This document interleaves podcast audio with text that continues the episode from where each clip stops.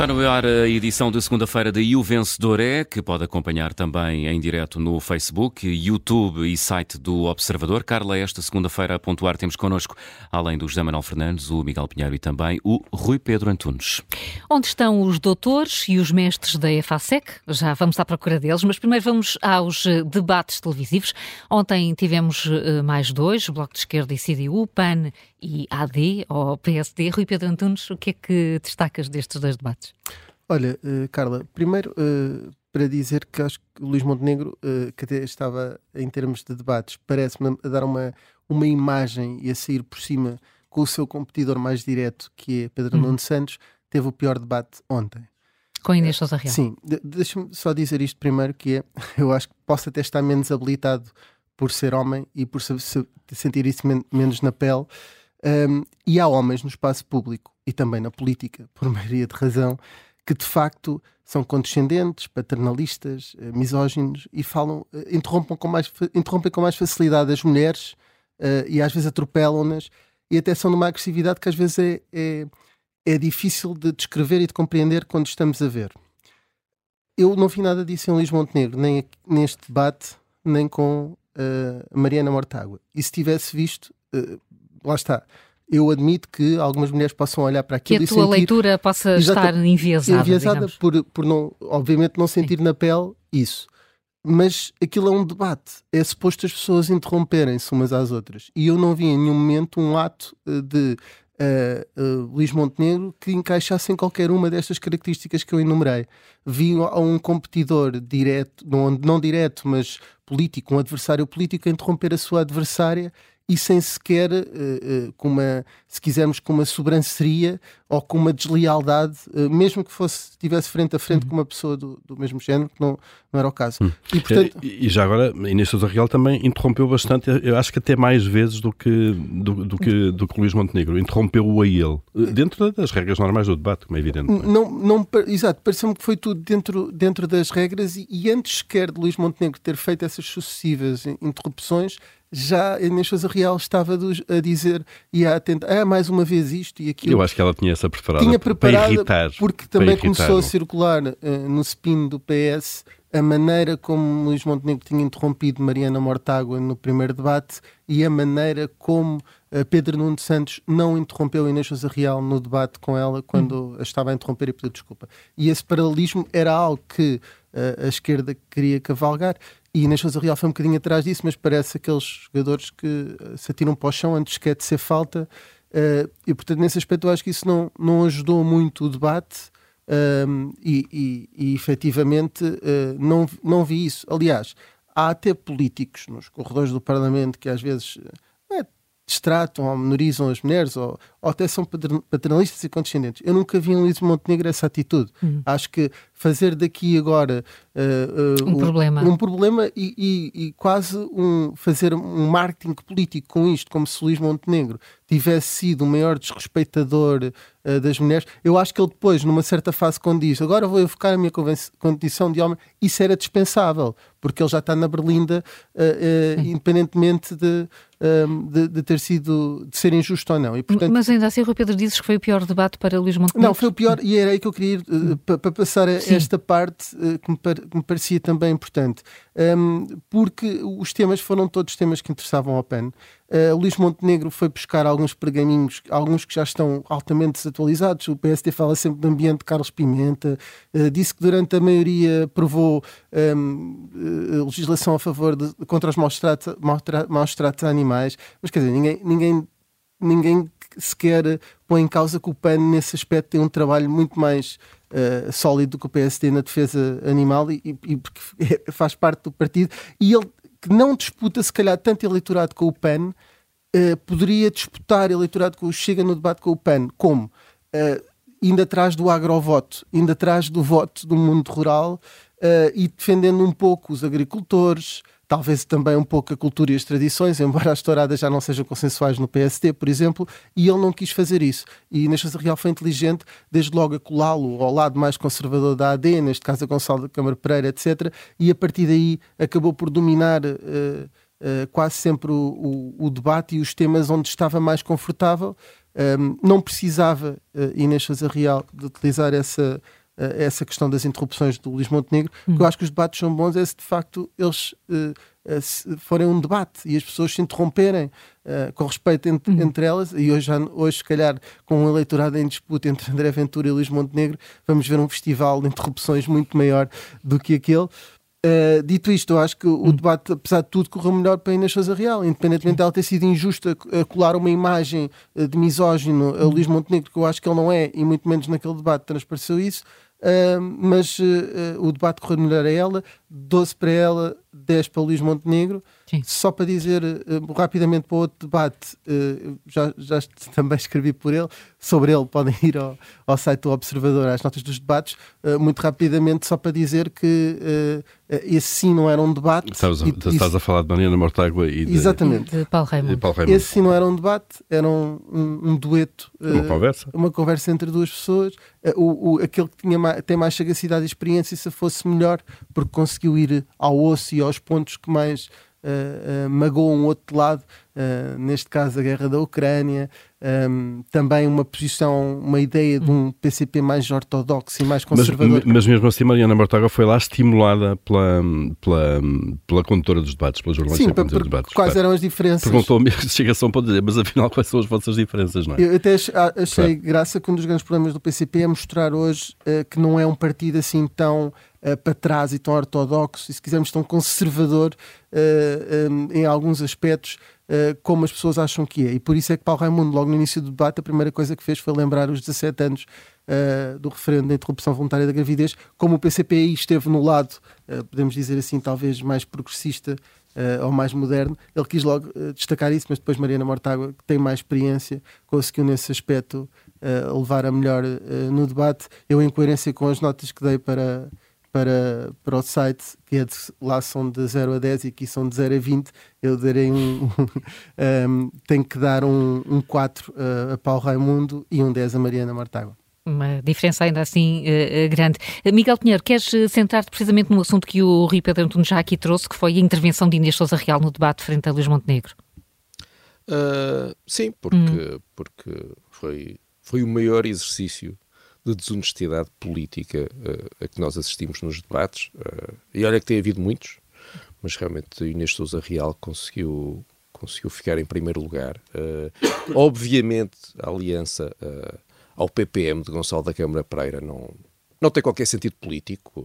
A, a única coisa que o PPM acrescenta são pouco menos de 2.500 votos nos Açores e um deputado regional no Corvo. Uh, uh, e não parece que fosse preciso ter este PPM na AD uh, para conseguir isso.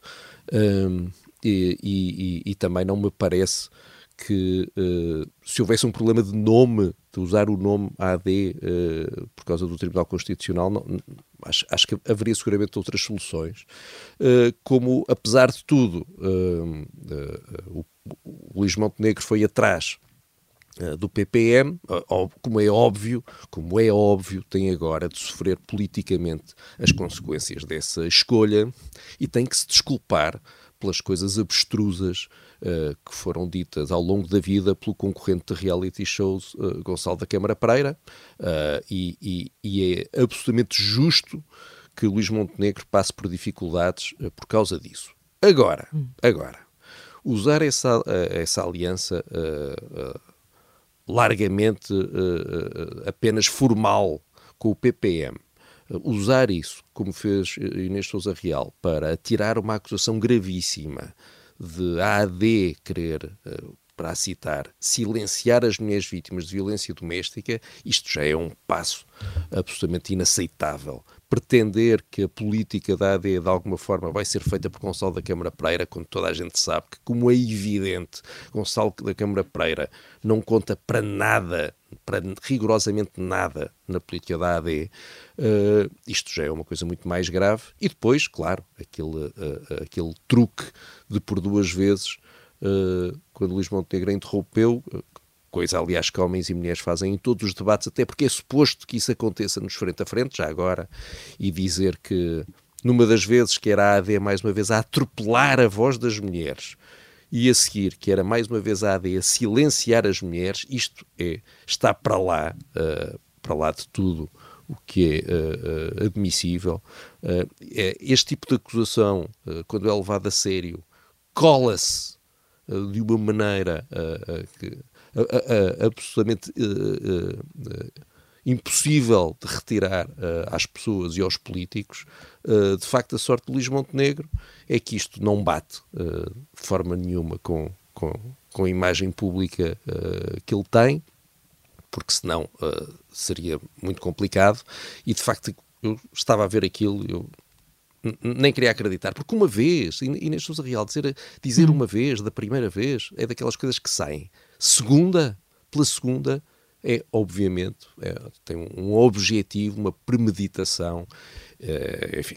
E portanto, convém já agora denunciar estas coisas quando elas acontecem. Eu, eu, sei que sou homem, já sei, mas uh, já agora, e os políticos, um, um, uma, uma das obrigações dos políticos é saberem pôr-se na pele dos outros, na pele uh, dos pobres, uh, das pessoas que não são como eles e que eles precisam de, de, de ajudar. O lugar da fala na política não, não, não funciona, não é? Uhum. E, enfim, tenho tenho muita pena que Inês Sousa Real e, tenha, tenha tido este tipo de E é o tipo de argumentos que eu acho que contribuem eh, contribuem ainda para desmerecer a causa, a causa justa do feminismo e da, e da igualdade de, de género, como é evidente. É, é o bom, tipo de argumento. Aquilo é um truque. Pronto. É um, é um, é um truque. truque. É um está, a equivaler a outro, está, está a equivaler a outros políticos que efetivamente às vezes têm frases e, e uh, nesse sentido. Claro. Pode-se discordar, não é? mas quando houve a questão uh, de pintar os lábios de vermelho durante as presidenciais. Uh, naturalmente que a tirada de André Ventura tinha uh, um, um, propósito. Também tinha, também tinha um truque, digamos assim, não, para utilizar a expressão. Não, nesse a aspecto, ideia aí, de... aí, podia ser de facto lido desta Sim. maneira. Mas, mas quando se tenta uh, equivaler quando isso não está a acontecer, está a descredibilizar a parte quando está e quando tem que ser denunciado. É, Pedro e o Lobo. Miguel, a tua nota vai para Inês Sousa Real. Sim. Sim. Uh, nisto, nisto vai um, um, quer dizer, se nos concentramos só nisto, é, é, é, é, um zero. Eu não, não assisti a uma coisa destas há muito tempo e de facto. É Deixa-me também só dizer, Carla, que a minha nota vai para a eficácia, porque. Claro. Um, Acho que ficou claro. Um, teu... Não, nesse, nesse sentido, apesar de tudo. Uh, Mas tu achas que... que... é eficaz? Eu não sei. Eu, sinceramente, eu acho que as pessoas. Do... Não eu... acredito que alguém acredite que a AD eh, é a favor da violência doméstica, que a AD quer castigar as mulheres vítimas de violência doméstica e que Luís Montenegro está a tentar silenciar as mulheres quando num debate não não eu não acho acredito. que não, não, há tanto essa leitura mas do ponto de vista do, do telespectador se quiseres acho que não fica não, eh, passou bem a imagem que Inês Sousa Real queria talvez injustamente hum, mas que hum, conseguiu acho que eventualmente das pessoas que estavam em casa, de não ficar bem a maneira como o Luís Montenegro estava a falar com ela e que isso tenha passado de alguma forma, mesmo que injustamente. Além depois de, de outra parte toda dos temas, não é?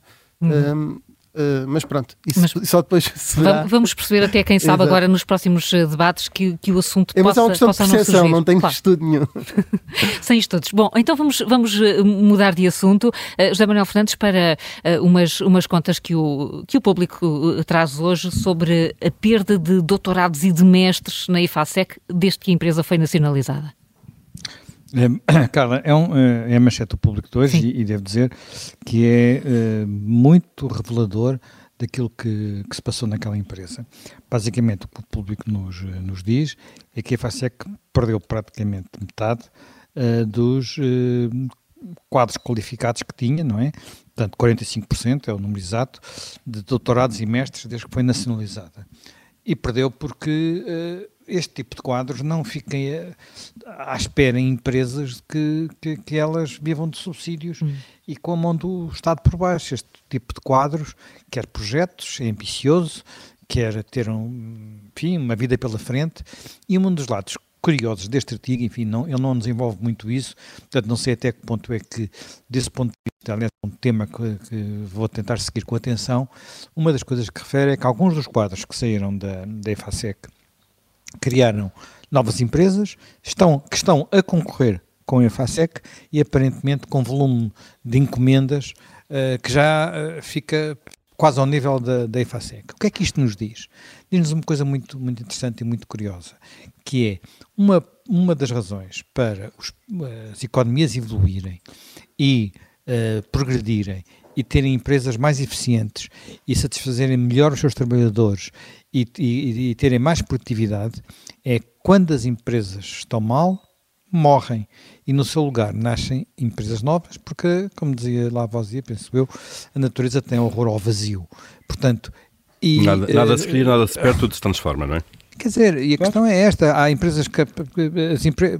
Isto foi explicado há mais de um século por um, olha, por um grande economista chamado Schumpeter, uh, que falava em destruição criativa. E, portanto, no fundo é isto: há uma empresa que chegou, bateu na parede e depois, uh, se há ali negócio, se há ali oportunidades, vão aparecer quem, claro. quem, quem, quem, quem, quem, faça por elas. Como fizeram isto, algum, aparentemente como estarão a fazer alguns destes quadros da EFASEC. Pelo caminho, o Estado meteu milhões e milhões 4, 400 milhões, milhões, foi quando milhões, pagámos por, por esta loucura. Milhões, por esta loucura, quer dizer, exatamente como está a dizer, 400 milhões, isto é, isto é um, olha, é um caso, é um exemplo, é um case study típico, é, um, é daquelas coisas que não, mas, mas, está, mas qual é a novidade? Surpreende alguém que isto... É que o argumento era, temos que salvar... Claro, é evidente. É, temos que salvar a empresa com tanta qualificação técnica. Agora, gastou-se 400 milhões e estão lá a metade dos, dos quadros qualificados. que, calhar, que são esses quadros qualificados já agora e a questão é saber quem são eles. Claro, não, obviamente. E, e, é saber que os 45% que saíram,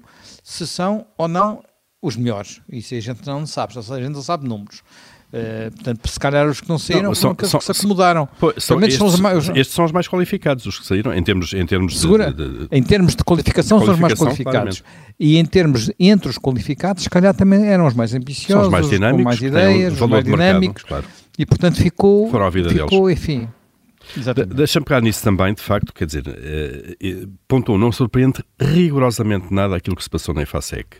Pelo visto, só surpreende os, os, decisores políticos, os ministros eh, Pedro Cisa Vieira, António Costa e depois Costa Silva, que pegaram nisto e que acharam que era uma excelente ideia. Quando o governo decide nacionalizar a empresa, isto depois do, da, da, da, da, saída de, de, Isabel dos Santos, que era uma acionista de referência da empresa, o governo justificou da seguinte maneira no comunicado do Conselho de Ministros: permite assim a salvaguarda de cerca de 2.500 postos de trabalho, da valia industrial, do conhecimento técnico e da excelência em áreas estratégicas. Tudo isto é mentira agora. Porquê? Porque os 2.500 postos de trabalho já não existem, que as pessoas foram saindo. E atenção que na IFASEC não houve um plano uh, de saídas uh, forçadas com indemnização como houve na TAP. A TAP mandou embora exatamente, 25% das, das, pessoas porque era a única forma de, de, de equilibrar contas ali. E pagámos centenas de milhões de euros para pagar indemnizações. Pagámos contribuintes.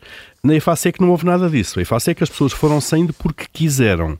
E, portanto, já saíram 23% das pessoas eh, da EFASEC desde que ela foi nacionalizada. Depois é este argumento da, do conhecimento técnico e da excelência das, em áreas estratégicas isto é dado, não é dado por mais ninguém senão as pessoas qualificadas que lá estavam. E esta sabemos agora também, diz-nos o público, saíram 45% dos doutorados e mestres e, portanto, metade desta qualificação já foi embora.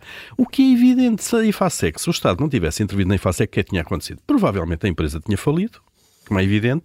Estas pessoas todas iam encontrar na mesma o seu caminho como encontraram, isto é, não foi não foram os 400 milhões de euros dos contribuintes que foram ali derretidos que mantiveram estas pessoas na empresa. Elas saíram, foram à sua vida. A sua excelência está a ser posta na mesma ao serviço da economia, noutra empresa qualquer, que não sei se já existia, se foi criada de novo, e elas continuam a criar valor para a economia porque elas têm esse know-how e sabem fazer estas coisas.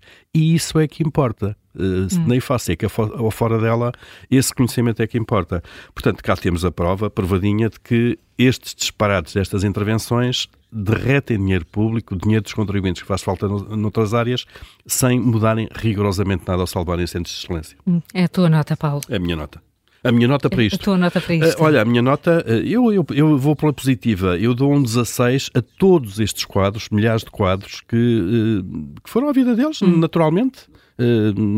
Instabilidade na empresa, foram à vida deles, continuam a criar valor, a entregar o seu valor à economia. Hum. E dou-lhes um, dou um 16, um que obviamente são muito mais lúcidos do que os ministros que, tiveram, que tivemos e que tomaram estas decisões. E tu, José Manuel Fernandes, consegues encontrar aqui o copo meio cheio? Não, encontro copo meio vazio dos contribuintes portugueses que meteram 400 milhões de euros na, na, na, na FASEC e que agora no fim, eh, enfim, no fim é o que é, não é? Portanto, olha, vou, vou como tu disse, ficamos, ficamos por aqui, esperemos Sim. que não volte a acontecer daqui a uns tempos, porque de vez em quando a FASEC é a empresa que precisa ser salva, portanto, e já sabemos sempre hum. onde é que isso, mais tarde ou mais cedo, acaba. Portanto, uh, hum. para os contribuintes portugueses, nem sei, podia também ir para uma nota positiva pela sua resiliência, mas prefiro ir para, para, para uma nota negativa, para nem sei, olha, são 45%, enfim, 0,45, nem chega a 1. Fazendo as contas, um. é fazer as contas, menos de um, menos de um. Paulo, queres, uh, queres dar uma nota breve e final? Claro, ainda. só, só para deixar aqui uh, uma nota, morreu André, André Jordan na, na, na sexta-feira, tinha 90, uh, 90 anos, e é daquelas figuras que, de alguma forma, ajudaram a mudar um setor em Portugal, um setor fundamental que é o turismo. Uh, ele é o criador de Vila Moura, da Quinta do Lago, Belas Clube de Campo. Isto mais do que coisas para ricos, sobretudo Vila Moura, que é um espaço aberto, ele ensinou-nos ainda nos anos 60 que o planeamento urbanístico e fazer as coisas com qualidade podem fazer a diferença. Eu tive a, a sorte, o privilégio de falar com ele longas horas para um documentário precisamente sobre a vida dele. Ele nasceu no ano em que Hitler subiu ao poder, eh, tinha sete anos quando a família fugiu de carro do, do Holocausto, quando as tropas eh, nazis estavam a entrar na Polónia, ele é polaco de nascimento, metade da família, uma boa parte da família foi, enfim, desapareceu precisamente no Holocausto. Uh, e queria só deixar uh, uh, essa nota de, enfim, do contributo que ele deu para um setor fundamental. E, depois há um lado dele que menos conhecido, uma, uma vida boémia, de, teve envolvido ali no nascimento da, da, Bossa Nova, foi privou, grande amigo de João Gilberto, a quem deu um nome depois a um filho, ao, ao primeiro filho, que se chama Gilberto, e portanto era um, um homem que teve uma vida fantástica, um gosto de viver fantástico, com interesse pela cultura, pela arte, uh, e, que, e que vai fazer falta uhum. certamente este setor de turismo. Ficamos com um verdadeiro vencedor. Uh, amanhã vamos para o Carnaval. Voltamos na quarta-feira. Até quarta.